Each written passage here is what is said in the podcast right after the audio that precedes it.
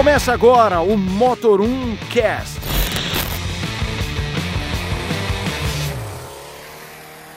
Senhoras e senhores, bem-vindos a mais um podcast do Motor1.com. Para relembrar mais uma vez, depois de 12 edições, eu sou Leonardo Fortunati. E eu sou Nicolas Tavares. E estamos aqui mais uma semana para contar sobre automóveis no melhor site que você pode encontrar pela internet, né, Nicolas? Bombando, hein? Bombando, hein? Tamo aí. Hoje não temos Renato Maia, para variar um pouquinho, é, mas daqui a pouco a gente fala por que ele não tá aqui. Nico, o que, que a gente vai começar a falar dessa semana? Vamos começar com. Essa semana é legal. A gente tá com um pezinho bem baixo, né? De falando em preço. Né? Pois é, o carro da semana é o Argo, lançou a linha 2020 e a novidade é a chegada do Trekking, né? A versão aventureira. A Fiat que sempre teve essa pegada de colocar versões fingindo que é SUV. É, pra quem não lembra, tudo, tudo essa, essa, história de aventureiro começou praticamente com a Fiat. Palio, Palio Weekend Adventure. Sim, Lembra? sim. Anos 90, finalzinho dos anos 90. Uma Palio Weekend com uma, um mata-burro na frente, estribo lateral, suspensão elevada. Que todo mundo olhou no começo e falou, nossa, carro estranho, não sei o que, e fez um sucesso. Até, até outro dia tinha Palio Weekend Adventure vendendo. Pois é, e a Fiat começou a vender em todos os carros que eles tinham. Tanto que no, na apresentação do Mobile Way, eles disseram que a, a média vendida de carros assim era muito grande. Ele tinha um market share muito grande. É, e a própria história do Argo Trekking, que é o lançamento da linha 2020, é um carro que já tinha sido prometido lá no começo, quando lançaram o Argo. E assim, eu olhei o carro de perto essa semana, fui lá no evento em Mogi das Cruzes. Foi um carro fácil de fazer, se a gente for pensar. Porque ele usa muita coisa do body kit do HGT, né? Essa saia lateral, esse aplique de paralama, o aplique traseiro é um, é um aplique vindo do HGT. Suspensão elevada, pneu de uso misto que deu 4 centímetros de altura e o motor 1.3 com câmbio manual, né, Nico? Todo mundo esperou o câmbio automático nesse carro, né? Sim, a história de que viria automático ou CVT, mas aparentemente esse CVT fica para 2020 e agora a gente já tá ouvindo de que só com os motores turbo. É, muito um papo que rolou no evento é que esse câmbio CVT tá sendo testado pro 1.0 turbo, né? Nem para colocar agora nesse 1.3 aspirado Firefly, que tá ligado apenas ao câmbio manual de 5 marchas. Voltando ao próprio Argo Tracking, ele tá custando ali 58.990, é um preço muito agressivo. Se a gente for olhar, todo mundo esperou um carro na faixa dos 63, 64 mil. Ele veio a 58 mil. E os únicos opcionais é roda de liga leve e a câmera de ré, que o carro chega ali na faixa dos 61 mil com os dois equipamentos. Que é a faixa dos rivais, né? Mesmo o Onix Active, que é o mais barato, tirando o Argo, ele tá nos 61 mil. Sim. Por aí. aí tem, só para lembrar, tem o HB20X ainda, que é um pouquinho mais caro. Tem o Renault Stepway, ainda também. Ainda existe o Renault Stepway? Sim. Por mais que a gente não veja mais tanto ele rodando por aí. E tem a no, o, aí a gente tá falando de um concorrente que tá até acima, que é o, o Yaris X-Way, que também foi apresentado lá no salão pela Toyota. Só que ele é mais caro, ele chega a 80 mil reais, quase 80 mil reais, com câmbio automático CVT. Ele é a versão única, né? A gente até andou, só que o, o Yaris X-Way não tem nenhuma alteração de mecânica, diferente do Argo. É como era o Etios Cross, que também não subia suspensão, né? É. Mas tem também o Ford Car Freestyle. Ford Car Freestyle também, né? Foi o grande esquecer dele. Que veio na mesma época. E junto, Nicolas, o que aconteceu com a linha do Argo? Até comentei com você, né? Pô, olhei o preço do carro. A apresentação do carro foi 10 horas da manhã. 9 e meia olhei o preço, tava ali em 2019. E à tarde a gente conversou, já tava 2020. Pois é, eles atualizaram o configurador de tarde, tanto que não, não avisaram ninguém na imprensa. E foi uma surpresa, que eles baixaram o preço de quase todas as versões. Tirando os modelos 1.0, que ficaram assim, 500 500, 1.200 reais mais caros, o resto caiu mais de 2 mil reais. É. A versão Precision tá 6.400 reais. É, e falando em cair, quem caiu foram as versões 1.8 Precision e HGT com câmbio manual. Pois é.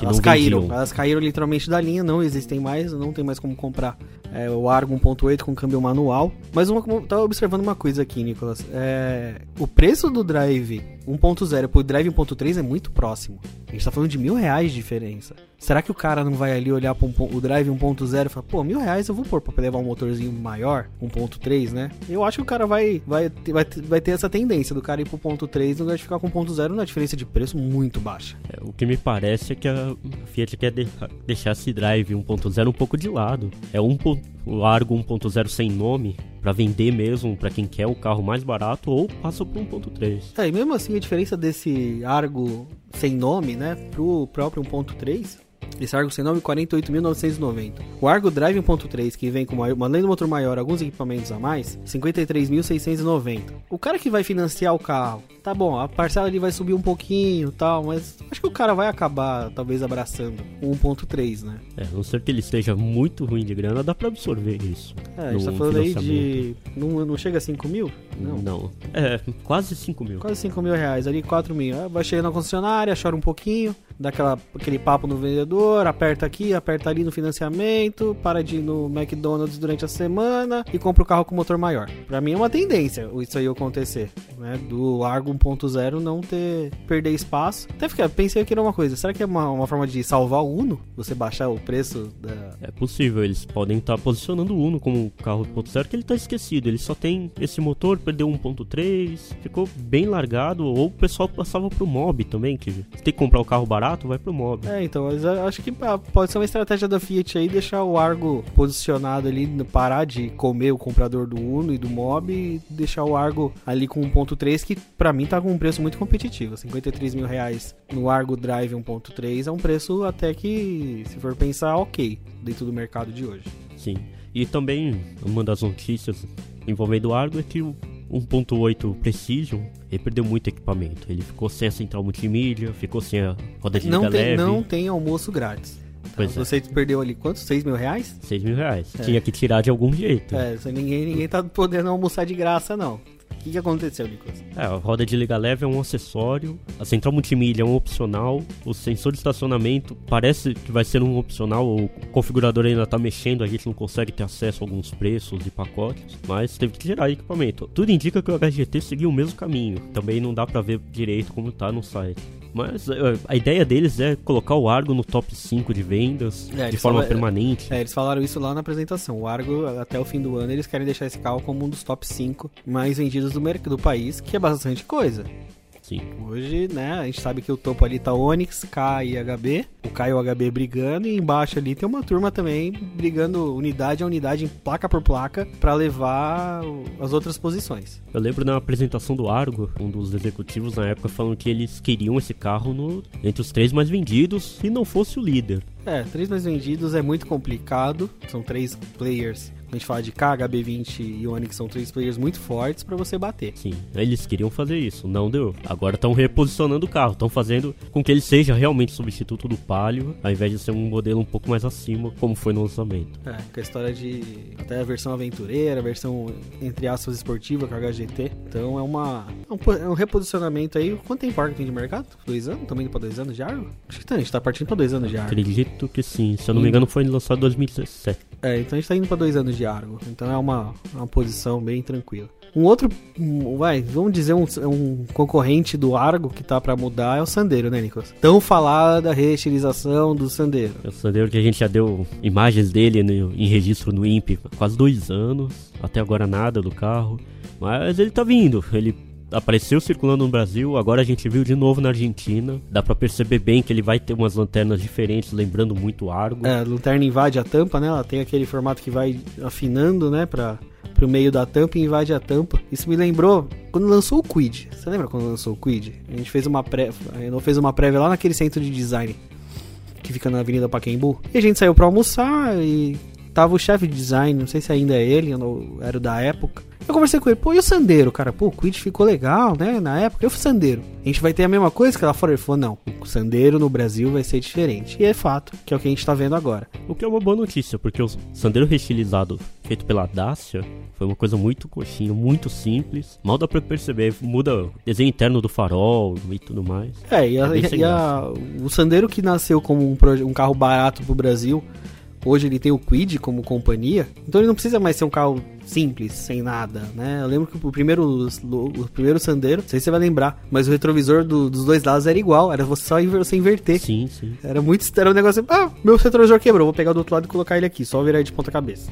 Mas não, hoje é um carro que na reestilização estão falando de câmbio CVT já, né? Já estão falando de um câmbio diferente, com motor 1.6, um carro mais refinado, acabamento melhor. E aqui na foto, pelo que eu tô vendo aqui do, do flag na Argentina, é a versão Stepway, né? Tem Exatamente. aplique de roda, o hack de teto, mostrando que a Renault vai continuar investindo nessa coisa de versão aventureira. É, o Stepway sempre vendeu bem dentro da Renault e agora eles vão levar também pro Logan, que a gente já viu ele tá vendendo no Equador, é o Logan Stepway, também tá vendendo na Rússia e tudo indica que ele vem pra cá. É engraçado, a Ford mostrou o K Warrior no salão, mesma pegada, mas é a, a Renault que vai chegar primeiro. É, o K Warrior, o K Sedan, o Urban Warrior, isso. Urban Warrior, isso. Cara, era um carro, um carro pronto. Você lá no salão, tudo bem, no salão ele tava lacrado nisso filme, a gente recebeu as fotos quando eles apresentaram esse carro na prévia. Por dentro o carro tá pronto, por fora o carro tá pronto. O carro tá pronto. E a Renault vai lançar primeiro. O, esse Logan.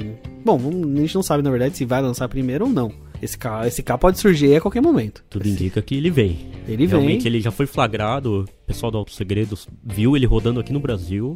Pode ser teste para lançamento nos outros países? Pode. Ah, mas o, Bra o, Brasil, que é um mercado que gosta tanto dessas versões aventureiras ainda, Sim. né? A- porque a gente sabe que os SUVs eles atingiram um patamar de preço que muita gente não consegue comprar. Aí o cara olha pro aventureiro, ah, o estilinho aventureiro, suspensãozinha mais alta, o cara compra ainda. E a Renault sempre gostou de variar bastante as versões dos carros, né? O próprio Sandero RS. Sim. Então o Logan merecia uma, uma mudança. É, todos eles ainda tem, tem, tem lenha pra queimar, né? A Renault também tem uma coisa bem legal, né, Nicolas? Do motor 1.0 turbo, né? Essa notícia que você achou vindo da Índia, né? É, o pessoal da Autocar India tá acompanhando, a Renault tá preparando o Triber, é a versão minivan do Quid.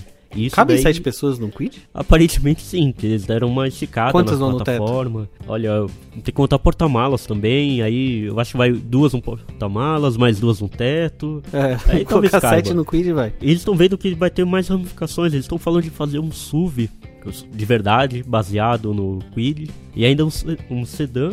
E agora apareceu a notícia de que o, esse minivan, o Triber, pode ter um motor 1.0 turbo. E não é um motor inédito, é o SCE que a gente tem aqui no Brasil. É, o motor que foi apresentado, que é o 3 cilindros 1.0 da Renault, é um motor moderno. É um motor que ele tem diversas soluções de, de eficiência, né?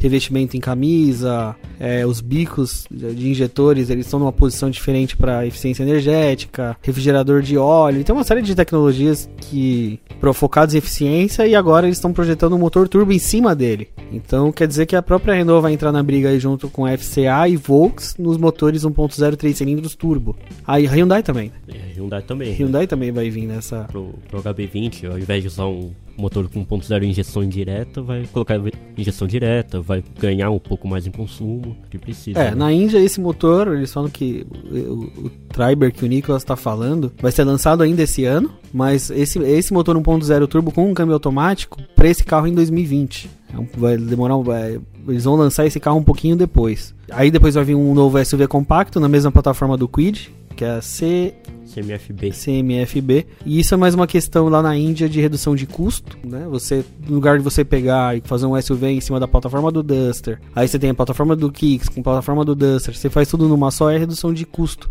Então é, é interessante pra eles isso. E, mas esse motor turbo não é pra agora pra gente, né, Nicolas? Esse motor não é não é pro nosso nariz pra esse Sandero agora. Seria interessante se viesse. Pro- Pra esse Sandero agora, não. De repente, eles podem usar pro, pra próxima geração, que na verdade vai até mudar de nome, pelo que a gente apurou, que vai virar o Clio. É, que vai ser mais ainda muito inspirada no Clio que foi re- apresentado faz o que, uns 3, 4 meses na, na Europa. Vai Sim. ser o nosso próximo Sandero que pode voltar a chamar Clio, muito inspirado nesse carro. Porque a ideia da Renault é parar de usar os carros da Dacia. O que estava acontecendo muito. O Sandero é um projeto Dacia. O Logan é um projeto Dacia. Eles iam deixar apenas o Duster, que é o modelo realmente deles. E o resto, eles vão começar a trabalhar em soluções um pouco mais Renault do que Dacia. É, vai parar aquela coisa de pega um Dacia, tira o logo Dacia, põe o logo Renault, põe no mercado e tá tudo beleza. E a ideia é que o Sandero mude e adote até um nome mais conhecido, que o Clio fez um sucesso aqui no Sim, Brasil. o Clio, mais é- do que o Sandero. sim, o Clio foi um carro muito muito forte, não é um nome ainda muito forte, principalmente no mercado de usados. Muita gente ainda tem essa coisa com o Clio.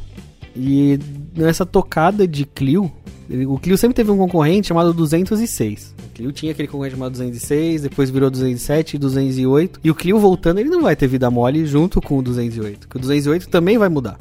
Sim, apesar de que o, o atual vai continuar sendo feito, Em Porto Real. tudo indica, em Porto Real, a nova geração vai começar a fe- ser feita na Argentina. E ela já foi flagrada novamente, tá rodando lá, e o pessoal do Argentina Autoblog já obteve as informações do motor. Vai ter o 1.2 aspirado, Que é o, o PureTech que hoje já roda no Brasil, na- nas versões mais baratas, 208. É um motor extremo, um dos mais econômicos do país, na verdade. se eu não me engano, É, pelo o, Inmetro, é ele o é o mais a econômico. combustão mais econômico do, do país. 1.2 PureTech Sim, no você- 208. Você tira todos os eletrificados, ele é o mais econômico. Isso. Aí tem o 1.2 turbo, que é a- a grande novidade. A gente não tem ele na região. É, esse motor ele, foi, ele chegou a ser testado no Brasil, né? Chegou a rodar em teste e tal, mas por questão de custo, como ele ia ser importado, não veio.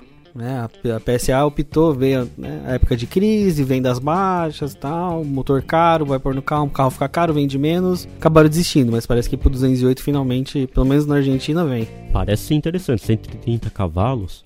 Vai andar bem. E se for mais econômico ainda do que o aspirado, É, porque esse motor, esse turbo já vai ter, além do turbo, injeção direta de combustível, com uma coisa que traz mais eficiência na hora do consumo. O interessante é 20,4 kg de, de, de torque, né? É um torque muito interessante, considerando que o 208 é um carro, vamos considerar aqui que ele tem um porte do Polo, vai andar junto com o Polo 1.0 TSI, talvez até mais, porque tem um pouco mais de potência. É, e o interessante, o torque 20.4 é um torque do Polo, né? 200 Nm. Acho que é, o mesmo, acho que a mesma faixa de torque ali. E com câmbio automático de aparentemente 6 marchas, né? O câmbio é, o que automático. disseram é 6 marchas. Apenas 6 marchas. Ele não vai ter o manual nesse motor. É, só o manual fica pros dois. E tem um motor aí que já é um, literalmente um velho conhecido, né, Nicolas? No meio dessa. Entre os dois aí. E tá precisando mexer. É o 1.6 aspirado. Não falaram do turbo ainda. E o aspirado é 115 cavalos. Todo mundo conhece. É, o usou EC5, muito é um motor que nasceu lá no 206, quando foi nacionalizado, no começo dos anos 2000. Foi atualizado e tá agora, ainda tá, ainda tá em linha, na linha PSA, né? É um motor Sim.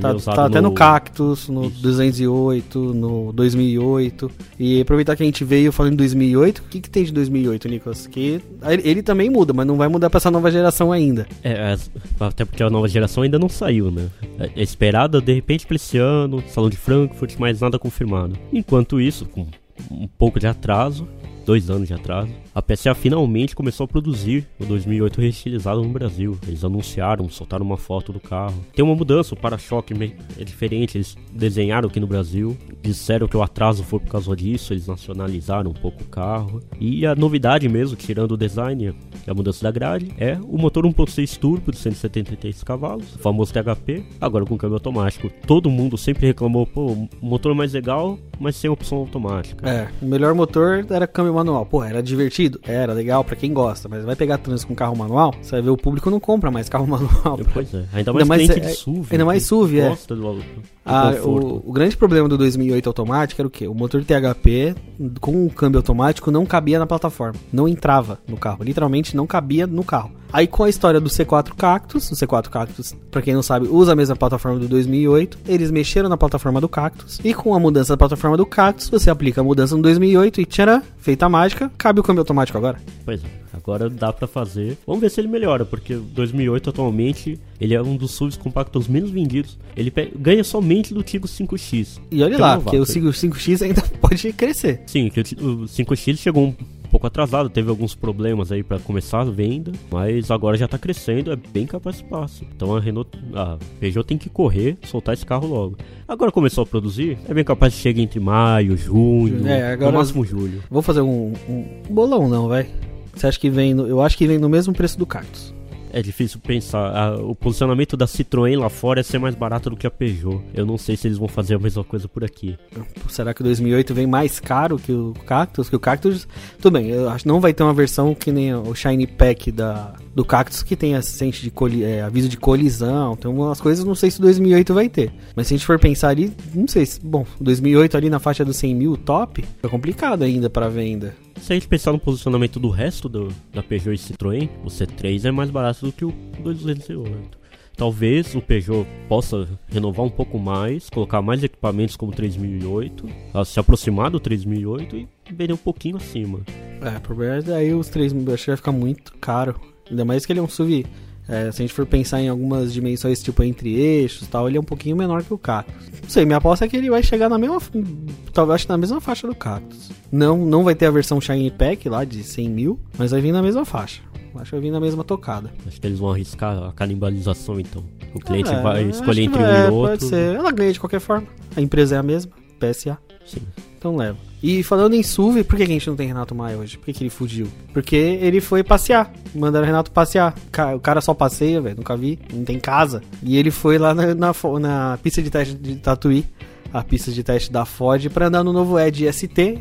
E ele vai contar um pouco do carro que tava no salão do automóvel e agora finalmente chega nas lojas. Pois é, Léo, hoje eu não tô aí do lado na redação para gravar o podcast. Eu estou aqui em Tatuí, no campus de prova da Ford, justamente para conhecer o Edge ST. Realmente esse modelo aí que vocês anunciaram agora, né? O Edge ST, ele está sendo vendido hoje no Brasil por 300 mil reais, 299 mil, né? Para ser um pouco mais exato.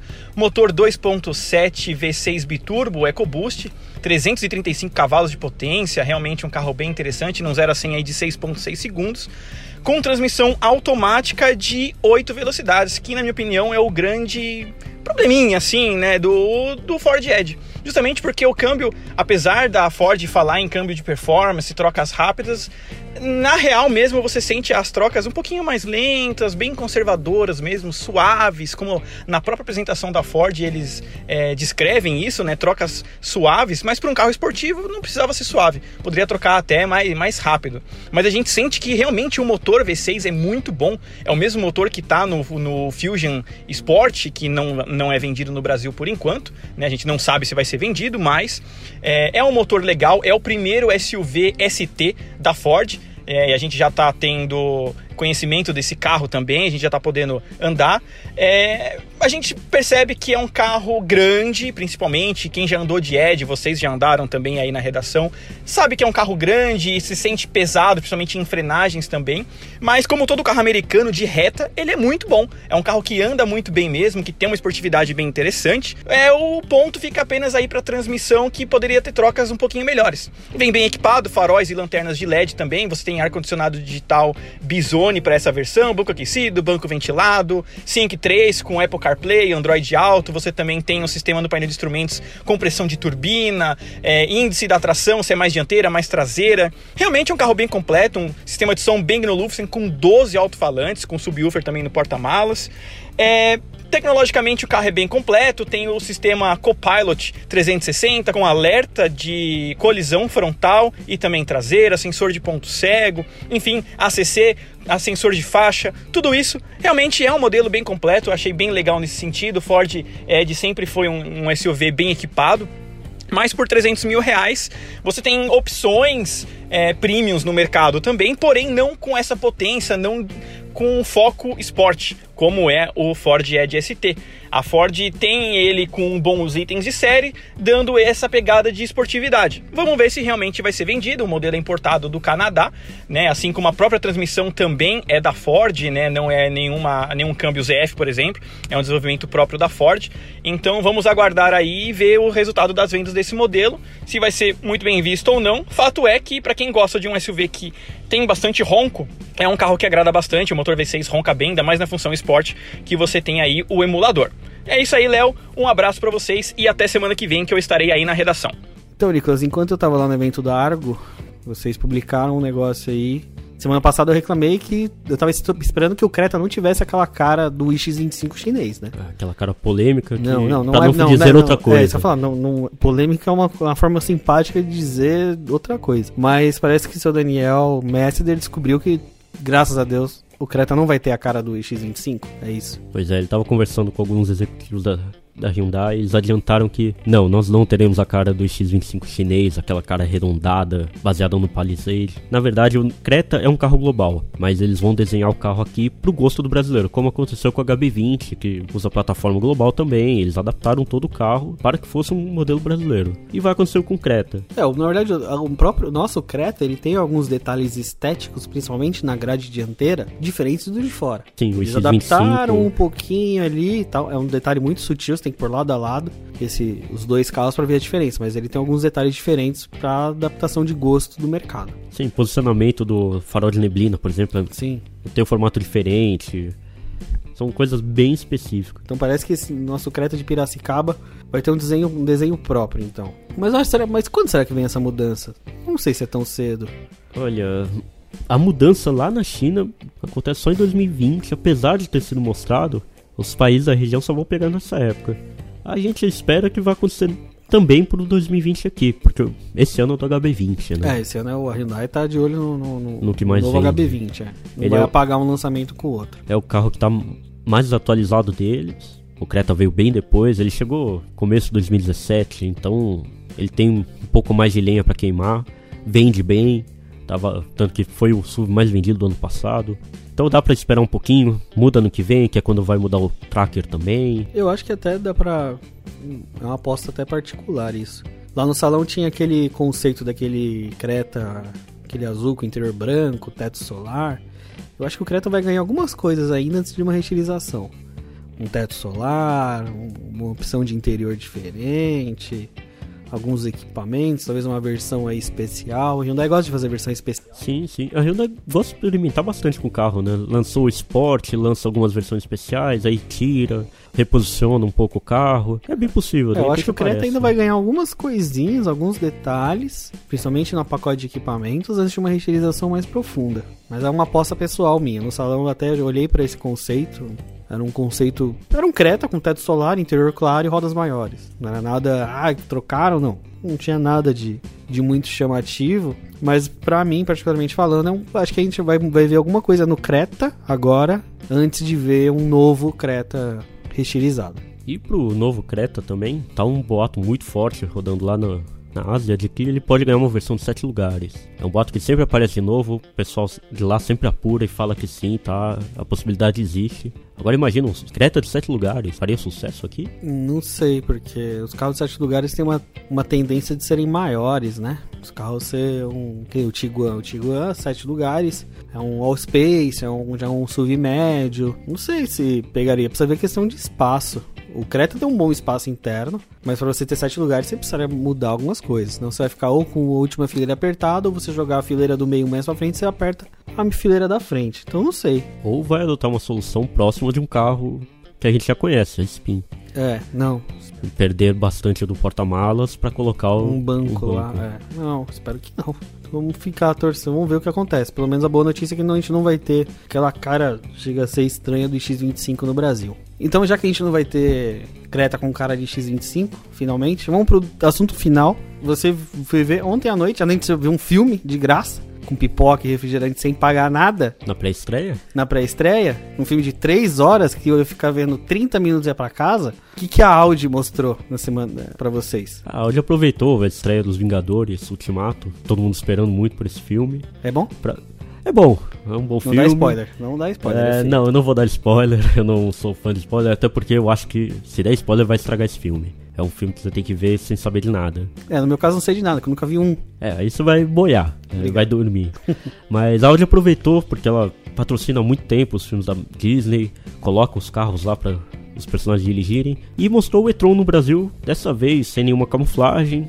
Confirmou que o carro começou a rodar no Brasil agora em testes, eles vão adaptar algum suspensão, vão ver como é que fica a autonomia com É, as diferentes Calor, temperaturas. frio, calor, frio. Põe Tes- casaco, tira casaco, tá. Vão testar também as tomadas que já existem de recarga aqui no Brasil, né? Tem aquele corredor Rio-São Paulo Sim. que a BMW fez. Então ainda vão trabalhar bastante no carro. Chega no segundo semestre. Falaram aí, o preço? Tá vindo. Ainda não. Eles ainda.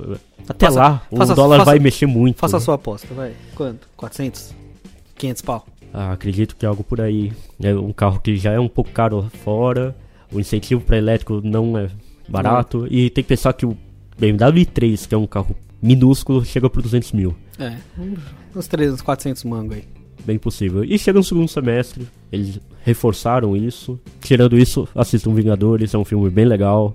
Mesmo que você não seja muito fã, tem umas cenas de luta bem legais. Só se prepare porque são três horas de filme, é muita Nossa, coisa. Nunca. Bom, então a gente fica por aqui, a gente vai voltar ao site. Tem muita coisa pra publicar, muita coisa pra fazer. Fica aqui meu abraço. E até a próxima.